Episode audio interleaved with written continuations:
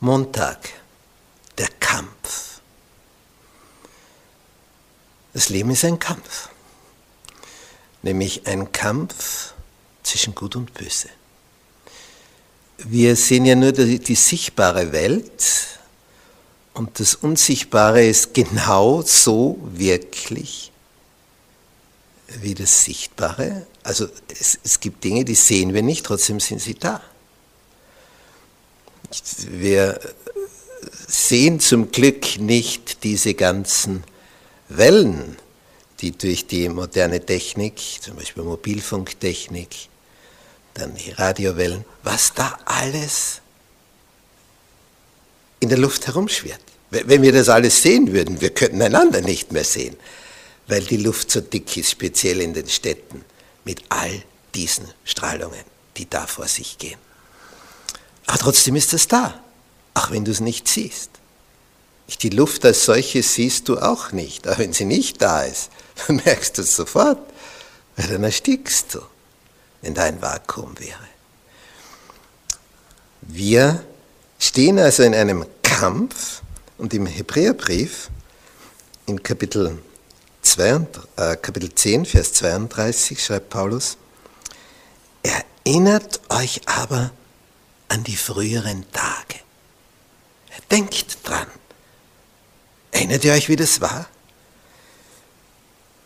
In denen ihr, nachdem ihr erleuchtet wurdet, also nachdem ihr begriffen habt, was ein Rettungsring ist und dass man den ergreifen kann, in diesen Tagen habt ihr viel Kampf erduldet, was mit Leiden verbunden war.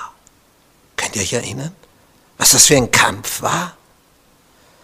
Und dann schreibt er weiter, da ihr teils selbst Schmähungen und Bedrängnissen öffentlich preisgegeben wart. Das steht hier so einfach da. Öffentlich Schmähungen.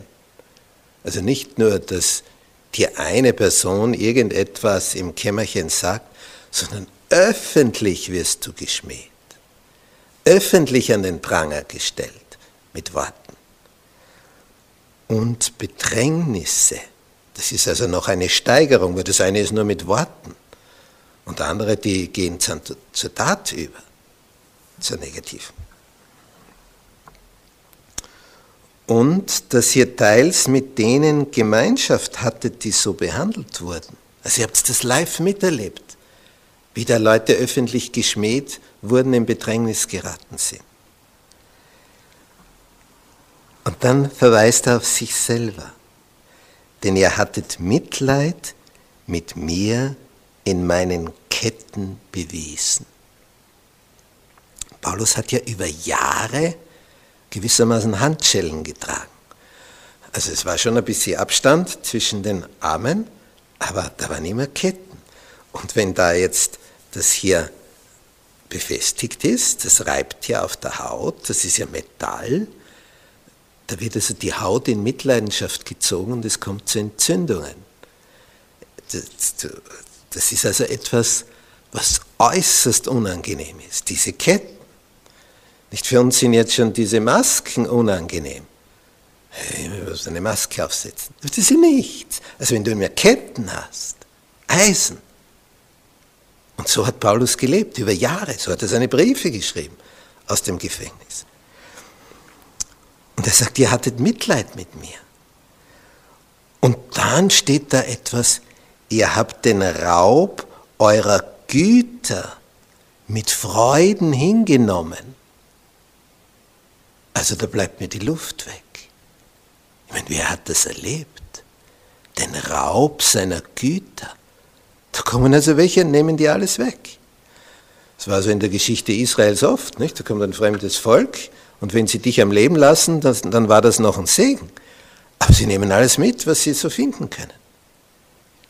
Und er schreibt hier, Paulus, über seine Adressaten, ihr habt den Raub eurer Güter mit Freuden hingenommen. Ja, wieso das? Weil ihr in euch selbst gewiss seid, dass ihr ein besseres und bleibendes Gut in den Himmeln besitzt. Martin Luther hat dieses Lied getextet, eine feste Burg ist unser Gott.